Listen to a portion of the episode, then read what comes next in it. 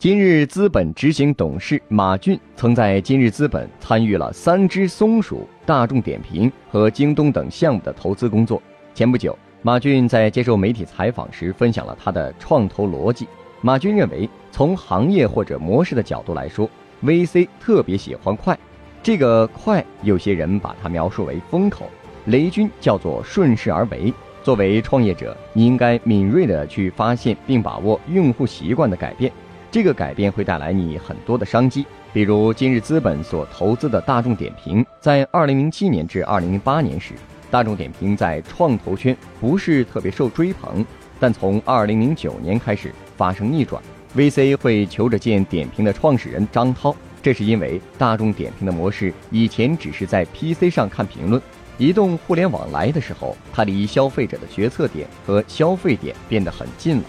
这种环境上的改变能够带来新的一波机会。如果回顾过去几年，那些能够快速做到十亿美金的公司，基本上都是顺应了一个趋势。即使很小的点能把握住，是非常大的机会。再比如三只松鼠这个案例，创始人张燎原敏锐地感受到了中国的消费在改变，他注意到中国人的收入在提高，更在意消费的品质，由瓜子升级到坚果这类品类。从趋势上来说，那个拐点已经到了。再看线下渠道，之前你去买坚果几个渠道，第一个是沃尔玛、家乐福等零售卖场，第二个是农贸市场。